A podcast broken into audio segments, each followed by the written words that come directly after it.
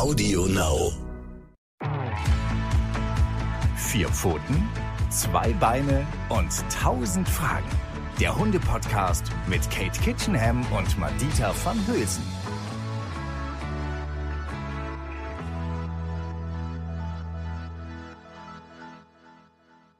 Hallo ihr Lieben, wie schön, dass ihr dabei seid zu einer neuen Folge unseres Podcasts Vier Pfoten, zwei Beine und tausend Fragen. Heute haben wir ein Thema vorbereitet, das bestimmt vielen von euch unter den Nägeln brennt. Immer häufiger trifft man auf Hundewiesen ja Hunde an, die aus anderen Ländern adoptiert wurden und jetzt hier, meistens jedenfalls, ein tolles Leben führen können. Bevor wir aber starten mit dieser spannenden Folge, ähm, möchte ich euch noch ein Buch vorstellen, das ich selber geschrieben habe beziehungsweise ähm, herausgegeben habe. Mir wurden nämlich von Forschern aus der ganzen Welt spannende Studien zugeschickt, die ich dann übersetzt habe zum Thema Streunerhunde. Das passt also heute zu diesem Thema, was wir haben. Auslandstierschutz natürlich sehr gut. Ähm, jeder, der sich mit diesem Thema näher beschäftigen möchte, wird in diesem Buch auf jeden Fall fündig. Es steckt voller Informationen, wie Hunde, ähm, die auf der Straße leben, so überleben, was für Strategien sie entwickeln, ja, und was für tolle Ideen ihnen dabei teilweise kommen. Ich habe ja auch so einen kleinen Streunerhund zu Hause, Kate. Ja, wie bist du eigentlich dazu gekommen, Madita? Erzähl mal. Ich sag's dir, das war, also wir haben jetzt den Charlie aus dem Auslandstierschutz äh, Mhm. adoptiert oder zu uns geholt und es war eine sehr aufregende Zeit. Also es hat fast sechs Monate, ehrlich gesagt, gedauert, so bis wir ähm, ja, ich würde sagen, bis uns der Hund auch gefunden hat. So ist es ja Mhm. dann doch meistens, weil man denkt erst, okay, ich suche einen Hund, ich suche einen Hund. Und dann kommen so doch, glaube ich, ein paar Sachen dazwischen. Also bei uns war es dann, dass wir uns äh, eigentlich schon für einen anderen Hund entschieden hatten. Dann hat das aber irgendwie nicht geklappt. Dann wo, haben wir uns dafür entschieden, dass wir doch einen lieber von einer Pflegestelle wollen, dass wir sozusagen eben nicht direkt aus dem Ausland adoptieren, weil wir es komisch fanden, nur nach einem Foto zu entscheiden oder nach einem Video. Und dann haben wir doch gesagt, nee, wir möchten das lieber von der Pflegestelle vor Ort haben. Dann können wir uns auch irgendwie gegenseitig beschnuppern. Und das hat aber dann auch nicht geklappt. Und so ist immer quasi ein Monat verstrichen. Und irgendwann hat ja dann Charlie bei uns ein neues Zuhause gefunden. Und wie habt ihr ihn jetzt entdeckt? Also war das dann so, dass er auf einer Pflegestelle war oder wie lief das? Es war, tat- es war tatsächlich so, ich muss selber lachen, wenn ich es erzähle, aber dass alles so gekommen ist, wie wir es eigentlich nie wollten. wie es dann manchmal herrlich. wasch- wahrscheinlich so ist. Also es ist jetzt ähm, ein Hund aus Zypern, Aha. also von Zypern. Und wir haben ihn tatsächlich vorher nicht gesehen. Wir haben aber die Empfehlung bekommen, Zypern e.V., dass die ganz, ganz tolle Hunde haben. Das Kenn haben zwei verschiedene Freunde erzählt. Und da waren wir auf der Seite, haben uns aber wirklich auch allumfassend, sag ich mal, ich, ich, ich bin immer sehr akribisch. Ich habe mich mit 40 verschiedenen Hundeorganisationen, wirklich kein Witz, über 40 verschiedenen Hundeorganisationen auseinandergesetzt. Und du hast bestimmt Riesenunterschiede feststellen ja, können, oder? Ja, ich kann Stories erzählen. Ernsthaft, das war, also, liebe Leute da draußen, ich möchte niemandem zu nahe treten und Kate und ich, wir haben euch alle ganz doll lieb. Aber ich muss wirklich sagen, so das, Hund, die, das Hundeklientel und auch diese Vermittlungsagenturen, das ist schon ein ganz eigener Schlag von Mensch. Also, wenn ich mit denen manchmal telefoniert habe, was ich da gefragt wurde und, und äh, äh, was die auch so erzählt haben, das war einfach, können wir gleich nochmal drüber sprechen. Ja, ja. Aber man merkt schon, spannend. es ist eben halt für jemanden, der sich zum ersten Mal mit dem Thema befasst, ein Dschungel. Es ist ein absoluter Dschungel. Mhm. Ähm, deswegen hat das, glaube ich, auch lange gedauert, weil gefühlt ist es so, wenn man, ich sag mal, verantwortungsbewusst an die Sache rangeht, glaube ich, kann man nicht innerhalb von einem Tag und einem Foto entscheiden, ob man den Hund adoptieren möchte. Und wenn man da Nein. erstmal so sich mit befasst, merkt man erst, was da wirklich alles dranhängt. Genau, und das ist eben halt das Problem, wie immer, wenn mit irgendwas schnell Geld verdient werden kann, zum Beispiel mit Tierliebe, ähm, gibt es Menschen, die sich daran bereichern möchten. Und dann gibt es mafiöse Strukturen, also das sind so die ganz Bösen, ähm, die versuchen emotionalen Druck aufzubauen. Also die Ja. dir dann irgendwie Fotos schicken und sagen, also wenn du dich jetzt nicht bald entscheidest, dann wird dieser Hund hier eingeschläfert. Das hatte ich tatsächlich mit einem rumänischen Verein. Also äh, bei Rumänien muss, muss man, glaube ich, eh, da gibt es bestimmt auch gute Vereine, aber. Gibt es, ja. Genau, Mhm. aber das, da war auch eine Dame, wo sie gesagt hat, ja, wenn Sie den Welpen nicht nehmen, dann muss der jetzt hier verhungern in Rumänien. Mhm. Und ich dachte, und da war bei mir die Grenze erreicht, wo ich wusste, das ist nicht seriös, das kann nicht gut sein. Sehr gut, Madita. Aber das gibt natürlich viele Menschen, die das diese Kraft dann nicht aufbringen, weil man wird ja wirklich extrem unter Druck gesetzt in dieser Situation und man möchte ja auch ein guter Mensch sein. Man möchte ein Tier retten, das es sonst vielleicht nicht den, das, den nächsten Tag nicht mehr erlebt. Also vielleicht für Menschen, die jetzt nicht sich so akribisch damit beschäftigen, wie ich es eigentlich tue oder getan habe in sechs Monaten. Was würdest du sagen, worauf sollte man im Vorwege wirklich achten, wenn man einen Hund aus dem Ausland adoptieren möchte? Ganz ehrlich, Madita, ich würde sagen, man muss es genauso machen, wie du das gemacht hast. Sich wirklich lange Zeit nehmen und sich verschiedenste Organisationen angucken. Und das heißt nicht nur die Website ansehen, weil da kann man auch wirklich schön blenden, sondern mit den Menschen telefonieren. Und dann gibt es so ein paar Kriterien, auf die man achten sollte bei der Vermittlung. Wichtig ist für mich immer ganz an erster Stelle die Arbeit vor Ort. Es bringt überhaupt nichts, wenn wir alle Hunde aus dem Ausland hierher holen. Es wird fleißig nachproduziert auf den Straßen. Das heißt, es müssen wirklich Programme vor Ort stattfinden, in denen die Menschen aufgeklärt werden, in dem Kastrationsprogramme laufen. Also Information vor Ort ist das Wichtigste. Also da sollten die meisten Gelder hingehen. Und dann ist es wichtig, welche Hunde werden hier nach Deutschland gebracht. Es gibt Straßenhunde, ähm, die sind wahnsinnig glücklich vor Ort. Die haben Menschenfreunde, die sich um sie kümmern und die sie bitterlich vermissen würden, wenn diese Hunde plötzlich verschwinden. Also es geht überhaupt nicht darum, jeden Hund von der Straße zu retten. Nicht jeder Hund möchte gerettet werden. Viele Hunde im Ausland leben gut. Natürlich gibt es auch ganz schreckliche Zustände. Hunde werden gejagt, brutal getötet. Ähm, und da ist es natürlich auch richtig, sich zu engagieren als Tierschutzverein vor Ort durch Aufklärung. Aber viele Hunde haben überhaupt gar nicht gelernt, wie eigentlich so ein Leben an der Leine ähm, in ein, einem Haus mit vier Wänden und Dach, also so, so die Akustik alleine oder die Haushaltsgeräusche, die dabei so entstehen. Ein Hund, der bisher nur auf der Straße gelebt hat, ist damit krass überfordert. Und die Menschen auch am Ende mit diesem Hund. Oft sind das ja auch Menschen, die vorher noch nie einen Hund haben, hatten, die sich dann so einen Hund anschaffen. Von daher ist das hier eine Riesenaufgabe, die auf sie zukommt, der ehrlich gesagt die wenigsten gewachsen sind. Also diese Information, welche Hunde werden vermittelt, welche können hier auch wirklich leben und glücklich leben und ihre Menschen glücklich machen und selber glücklich werden, das ist wirklich ganz, ganz wesentlich. Also es geht hier nicht darum, in Massen Hunde nach Deutschland zu holen und zu vermitteln, sondern es geht darum, die richtigen Menschen für die jeweiligen Hunde zu finden. Und wenn ich ein hundeerfahrener Mensch bin und schon viele Hunde hatte in meinem Leben, auch Hunde aus dem Tierschutz, dann bin ich auch in der Lage, mit einem etwas schwierigeren Kandidaten klarzukommen und dem ein tolles Leben zu ermöglichen, indem ich ihn ganz langsam sozialisiere an die Gegebenheiten hier vor Ort. Aber wenn ich ein Hundeneuling bin, dann brauche ich nicht so einen schweren Kandidaten. Da sind wir beide nicht glücklich miteinander. Die Lebensumstände müssen zueinander passen.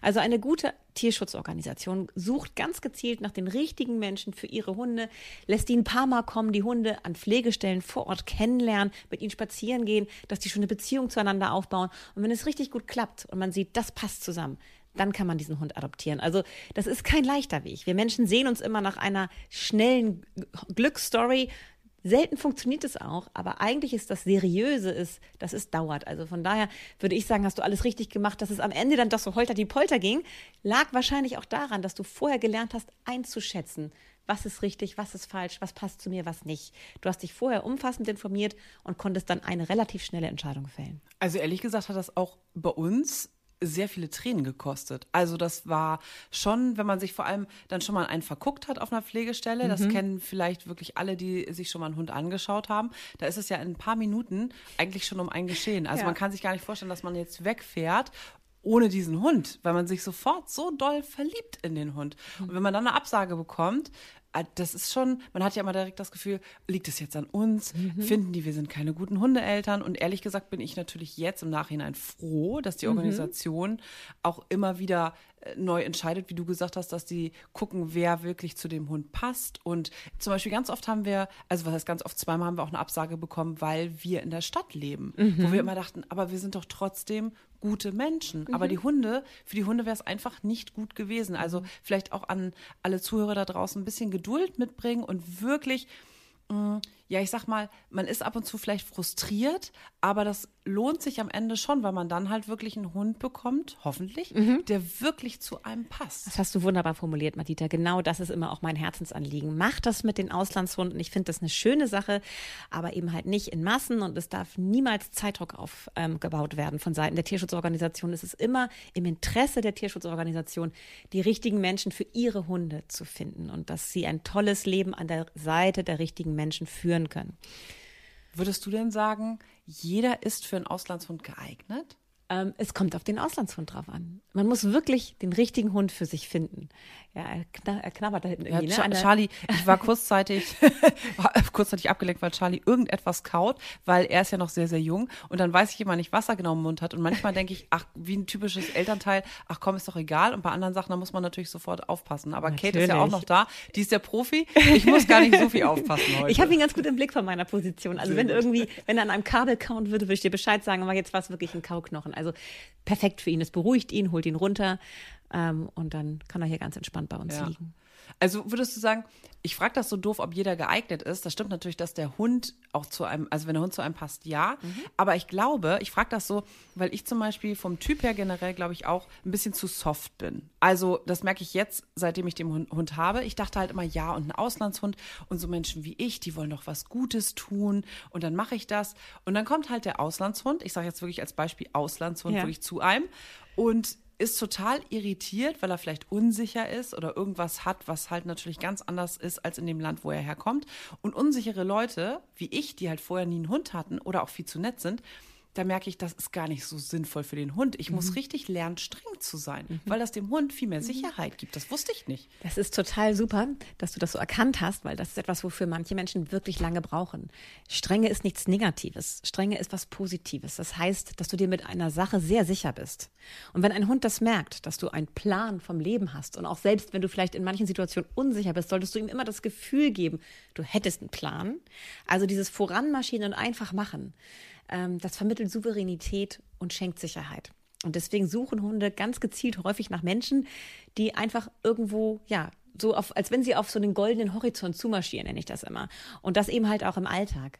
Ähm, es ist total richtig und wichtig, sich immer auch ständig zu hinterfragen, dass wenn man irgendwas gemacht hat, vielleicht irgendwie dem Hund eine Grenze gesetzt hat, ähm, dass man dann immer guckt, war ich zu streng, war ich zu doll, vielleicht zu massiv in meinem Auftreten oder zu soft ähm, und es das nächste Mal besser zu machen, aber in der Situation immer klar aufzutreten.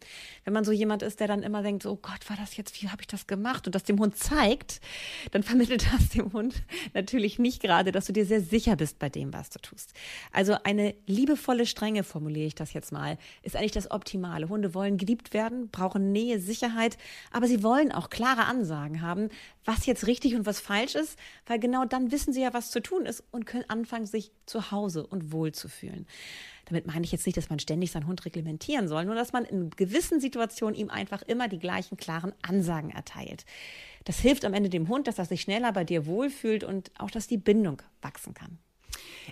Deswegen, ich glaube tatsächlich, ihr Lieben da draußen, also wenn ihr so ein bisschen veranlagt seid wie ich und dann denkt, ach ja, oh Gott, die armen Hunde im Ausland und dann guckt man sich diese Fotos an und dann geht man auf die Webseite und ihr wollt unbedingt einen von diesen Hunden retten. Das ist eine tolle Idee, aber damit ist die Geschichte noch nicht vorbei. Also dann ist das noch lange nicht beendet. Da fängt es erst richtig, richtig an.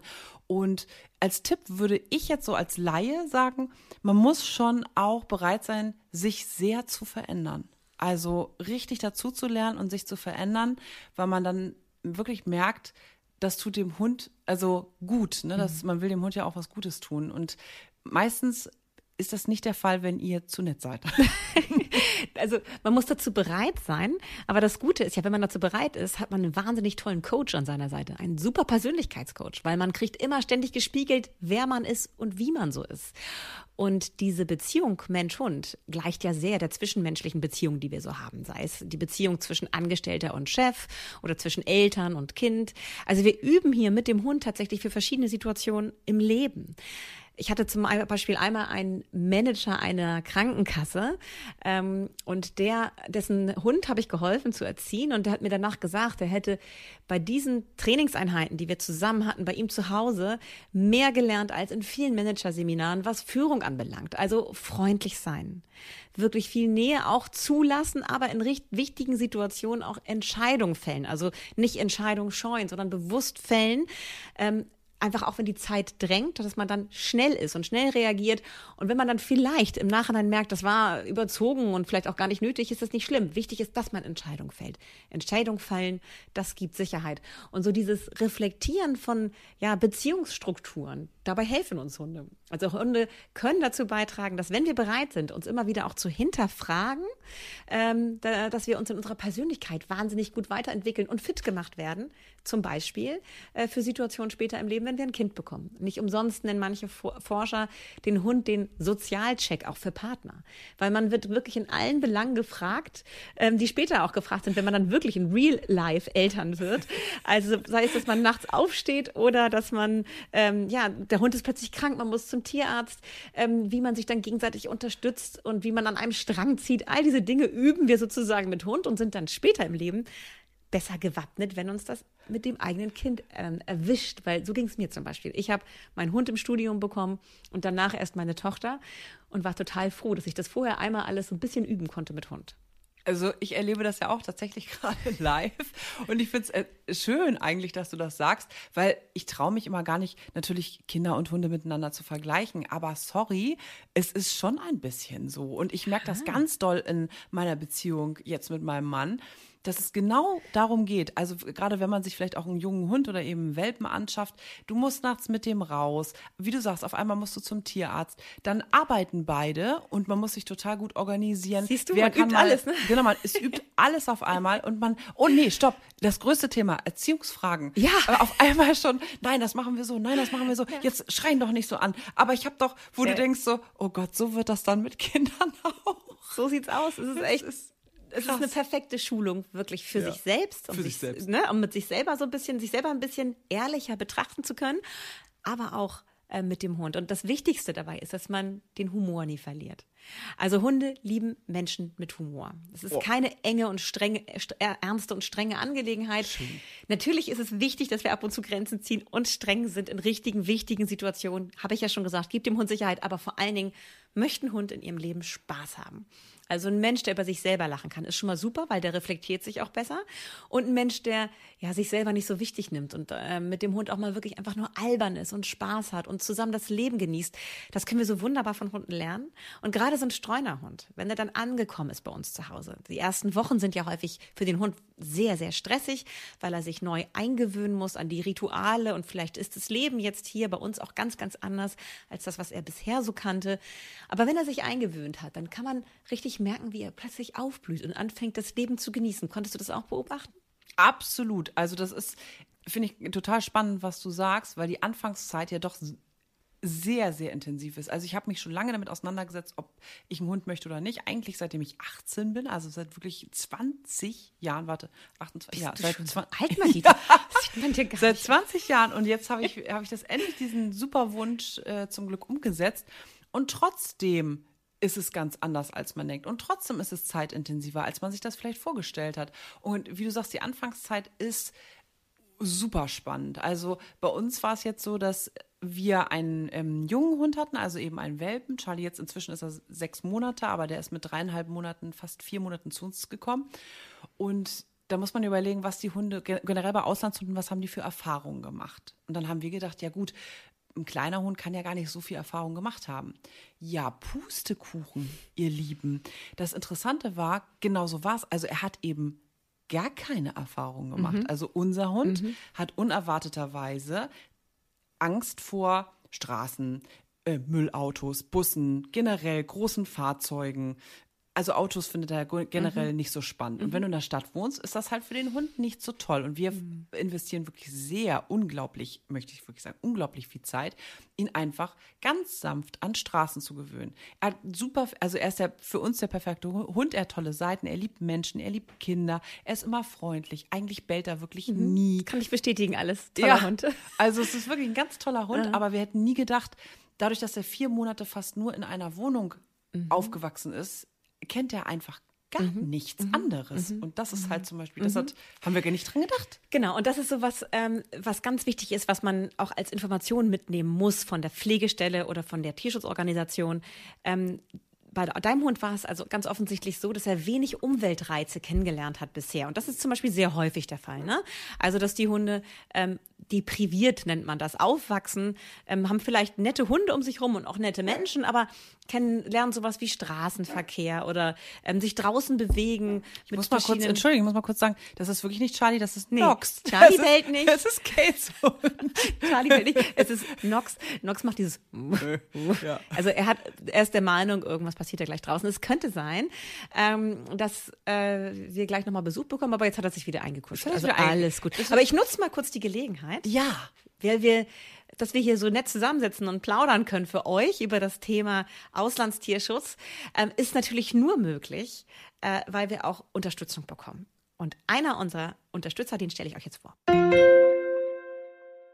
Ihr Lieben, der Sponsor unserer heutigen Episode ist die junge Tierfuttermarke Pets Daily aus Berlin. Und ihr Motto ist, unsere Haustiere genauso glücklich zu machen wie sie uns. Daher bringen sie dir und deiner Fellnase gesundes und vor allem artgerechtes Futter in den Napf. Selbstverständlich ohne Streckmittel, Gluten, Zucker oder auch künstliche Zusatzstoffe. Egal ob du nass, trocken oder Barfutter fütterst, Pets Daily hat für jede Rasse und jeden Geschmack das Richtige. Neben Produkten mit hochwertigem Fleisch, Obst und Gemüse gibt es auch Nass- und Trockenfutter auf Insektenbasis. Einfach der Umwelt zuliebe. Teste es selbst und spare jetzt 5 Euro bei deiner Erstbestellung ab 40 Euro auf www.petsdaily.de mit dem Code Futterliebe. Grundsätzlich kann man, wenn man ein bisschen geschult ist, ähm, an den Hunden sehr häufig erkennen, wie sie vorher gelebt haben könnten. Also es gibt ja verschiedene Arten, wie Streunerhunde leben. Es gibt einmal die Hunde, die wirklich auf der Straße leben, in kleinen Gruppen sich organisieren. Ähm, das sind Hunde, die eigentlich auch wirklich bei uns nichts zu suchen haben. Die würden kreuzunglücklich sein, wenn man die plötzlich an der kurzen Leine um die Reihenhaussiedlung führt. Ähm, da heißt es wirklich, den Hunden ein möglichst gutes Leben vor Ort zu ermöglichen. Dann gibt es die freilaufenden Besitzerhunde. Das sind Hunde, die haben ein Zuhause, aber dürfen tagsüber rumlaufen. Während ihre Menschen auf der Arbeit oder in der Schule sind, ja, hängen die so in kleinen Gangs ab und streifen um die Häuser. Das sehe ich zum Beispiel immer in meinem Urlaubsort in Frankreich. Da treffe ich jedes Jahr die gleichen Straßenhunde, denkt man auf den ersten Blick, aber in Wirklichkeit gehören die jemandem. Also wenn der Besitzer irgendwo auftaucht, dann freut sich der Hund und läuft mit ihm nach Hause. Und vorher hat er eben halt in der Pizzeria gebettelt und irgendwelche gutgläubigen Touristen haben ihm ein paar Pizzastücke abgegeben. Also diese Hunde Hunde leben halb auf der Straße, sind super sozialisiert, kommen mit allen Menschen, anderen Hunden ganz toll klar, weil die jeden Tag unkontrolliert Kontakt zu allen haben durften ähm, und wahnsinnig viel gelernt haben. Also die sind sehr, sehr lebensklug, aber kennen vielleicht nicht sowas wie Sitzplatz und Fuß. Das muss man ihnen noch beibringen. Und solche Hunde erkennt man meistens daran, wenn man die bekommt von einer Tierschutzorganisation, dass die einfach so unkompliziert sind. Die, die leben sowohl im Haus super mit einem zusammen, als auch, dass sie sich draußen total gut mit anderen Hunden und Menschen benehmen. Aber die müssen dann eben halt so das Hunde-ABC noch beigebracht bekommen, was hier bei uns in Deutschland ja wichtig ist. Also das Wichtigste ist eigentlich wirklich, kann man allumfassend sagen, dass der Hund und das Herrchen oder die Besitzerin gut zusammen. Genau, und diese freilaufenden Besitzerhunde zum Beispiel sind super geeignet für Menschen mit wenig Hundeerfahrung, weil die machen es ihren Menschen wirklich sehr, sehr, sehr leicht. Da kann man mit einem Welpen vom Superzüchter viel, viel mehr Arbeit haben, als wenn man sich so einen Hund holt, der das Wichtigste im Leben schon gelernt hat, vor allen Dingen toll sozialisiert wurde. Also das kann ein wahres Geschenk sein, um in die Hundehaltung einzusteigen. Und das erkennt man meistens eben halt an diesem super aufgeschlossenen Verhalten dieser Hunde. Aber dann gibt es eben halt auch Hunde, die haben es nicht ganz so gut. Die leben im Ausland, vielleicht haben die auch einen Besitzer, aber dürfen nur auf einem Grundstück leben, das so eingezäunt ist. Und das sind oft sehr territoriale Hunde, wenn die dann hier bei uns sind, ähm, lieben die das sehr, ihren Garten zu verteidigen und haben tatsächlich Schwierigkeiten auch mit Außenreizen, so wie du das bei Charlie kennengelernt hast. Also, dass sie dann, wenn du plötzlich mit ihnen spazieren gehen willst, dass sie gar nicht so begeistert sind von der Idee, weil sie dieses Laufen an der Leine und außerhalb des Grundstückes noch gar nicht kennengelernt haben. Die müssen dann an sowas gewöhnt werden und haben häufig auch Probleme mit fremden Artgenossen, weil sie diesen Kontaktaufnahme mit anderen Hunden, die sie nicht kennen, außerhalb des Grundstückes einfach gar nicht kennen. Also hier muss man auch viel mehr Training investieren. Das wäre jetzt zum Beispiel kein Hund, dem ich einen Anfänger empfehlen würde, sondern da gehört schon jemand dazu, der Ahnung hat und der auf ein bisschen Erfahrung zurückgreifen kann. Ja, und dann gibt es die Hunde, ähm, die vielleicht schon ein, zwei Jahre alt sind und wirklich sehr ja, ähm, schlecht aufgewachsen sind in irgendwelchen Schuppen oder irgendwelchen Zwingern von irgendwelchen Jägern, die sie vielleicht einmal im Jahr zur Jagd rausgelassen haben. Und ansonsten vegetieren die wirklich so halb vor sich hin. Und natürlich ist das für sie ein Geschenk, wenn sie da rauskommen. Aber diese Hunde haben wahnsinnige Ängste, vor allem was um sie herum so passiert, vor allen Dingen bei uns in Deutschland, wo ja, wenn man zum Beispiel in der Nähe der Stadt wohnt, echt viel los ist. Und damit sind die dann heillos überfordert. Also kann man dann wirklich am Verhalten auch erkennen, was der Hund vorher erlebt hat und muss auch wirklich das Training dann dementsprechend anpassen. Genau. Das lerne ich jetzt daraus. Ja, genau so ist es. Und eine gute Tierschutzorganisation erkennt eben halt, wer ist in der Lage, diesem Hund auch wirklich gewachsen zu sein. Da kann ich ja eigentlich, fällt mir so auf, echt sehr froh sein, dass mein Mann nicht immer gleich sofort zu jedem Hund Ja gesagt hat. Also weil ich bin der Typ, ich hätte halt den dreibeinigen älteren Hund mit einem Auge genommen, ne? einfach mhm. um ihm was Gutes zu tun. Ja.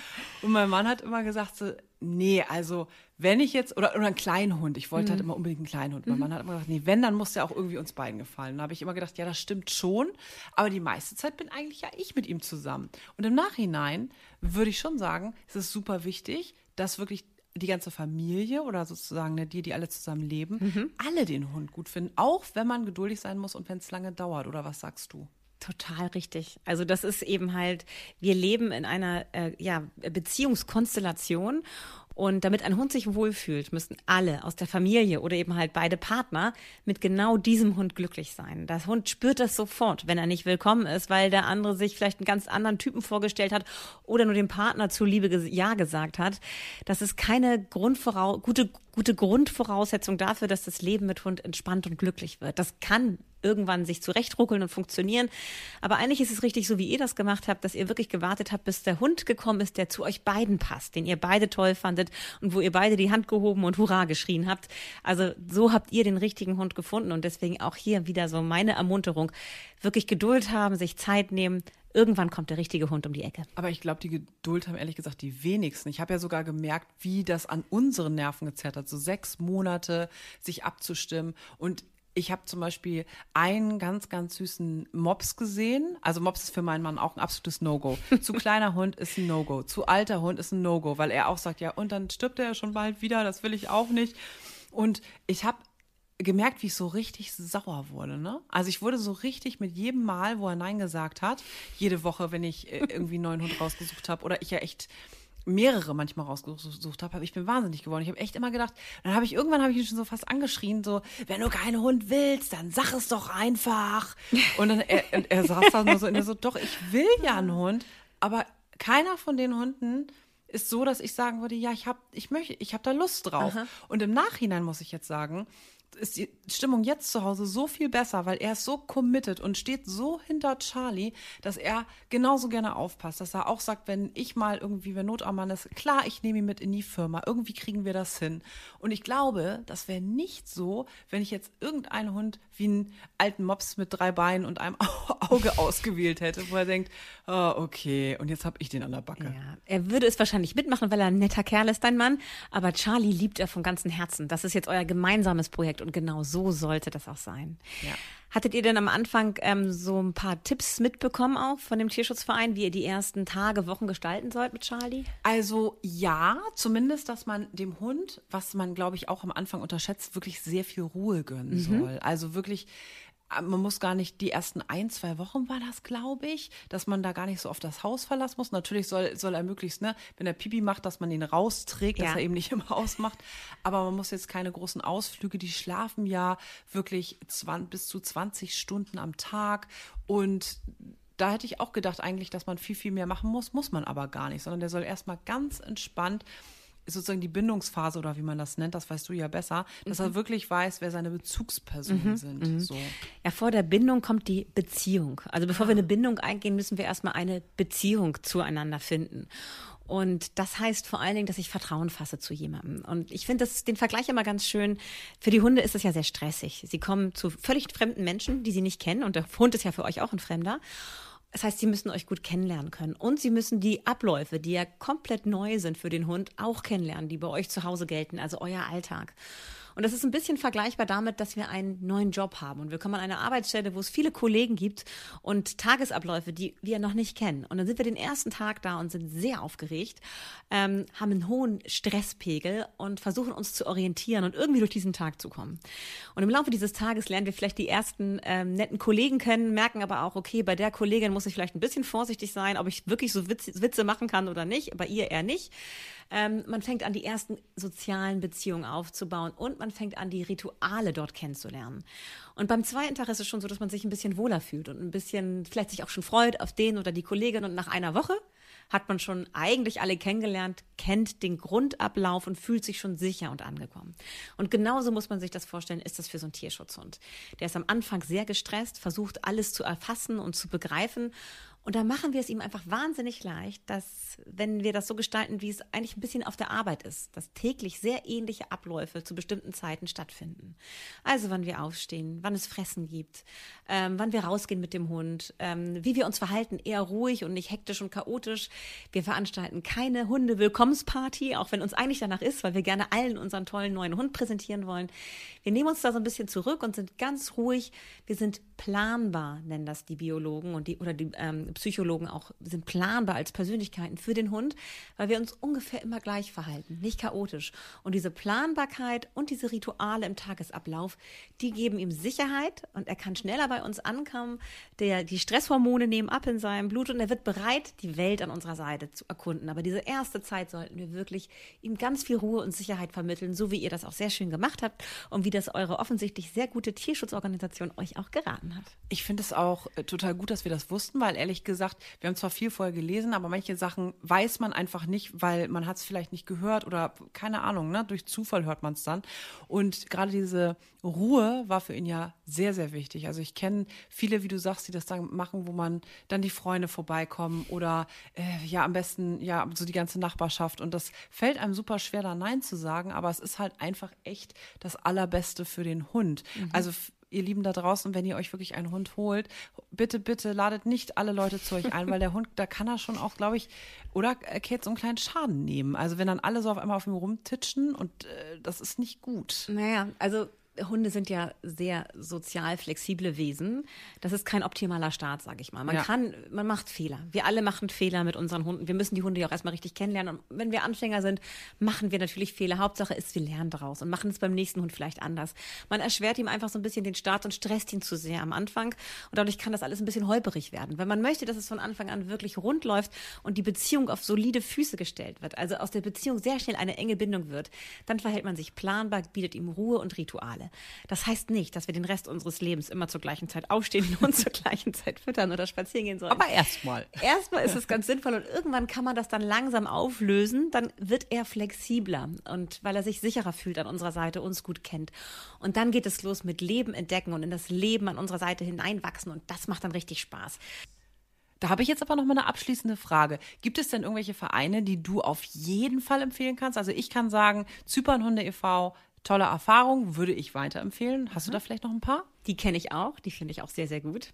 Ähm, für mich ist es immer ein bisschen schwierig. Ähm, ich könnte jetzt ein paar sagen, ähm, aber dann sind die beleidigt, die ich nicht erwähne, die auch sehr gut sind. Ähm, deshalb würde ich folgenden Vorschlag machen. Ich schreibe euch die wichtigsten Kriterien nochmal separat auf. Die posten wir dann in unserem Instagram-Account. Ähm, das heißt, ihr könnt die in Ruhe nochmal nachlesen und dann mit diesem kleinen Fra Fragenkatalog sozusagen in eurer Hand an die Webseiten herangehen und euch das mal alles angucken und abarbeiten, vielleicht da mal anrufen und so ein paar Fragen stellen Stellen ganz geschickt und dann merkt man ziemlich schnell, ob man bei den Leuten an der richtigen Adresse ist oder ob man lieber weitersuchen sollte. Oder ihr fragt vielleicht auch einfach mal im Bekannten- und Freundeskreis rum. Das geht natürlich auch, beides. Das Geht natürlich auch, aber auch da sollte man immer im Hinterkopf behalten, es kann auch mal nicht optimal vermittelt worden sein, aber man hatte Glück und es läuft gut. Es muss dann bei einem selbst nicht so laufen. Also ja, das finde ich auch ein ganz wichtiger Hinweis, immer Fragen im Bekanntenkreis und Freundeskreis, aber im Hinterkopf auch ein paar Kriterien behalten, damit man nicht im Notfall vielleicht auch ähm, oder im Zweifelsfall den falschen Verein unterstützt. Also extra Tipps bekommt ihr sowieso immer bei uns, natürlich auf unserem Instagram-Account bei Vier Pfoten, Zwei Beine und tausend Fragen. So, bevor wir uns jetzt gleich wieder von euch verabschieden müssen, noch eine Bitte. Falls ihr so einen tollen Streunerhund bei euch zu Hause wohnen habt, dann schickt uns doch ein Foto.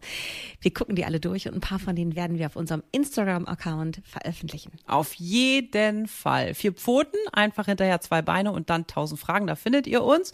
Und ihr Lieben, wir hoffen natürlich, dass ihr ganz viel Spaß bei der Folge hattet, dass ihr auch wertvolle Tipps für euch mitgenommen habt und wir sagen einfach Tschüss, Tschüss. bis zum nächsten Mal, ihr Lieben. Vier Pfoten, zwei Beine und tausend Fragen. Der Hunde-Podcast mit Kate Kitchenham und Madita van Hülsen.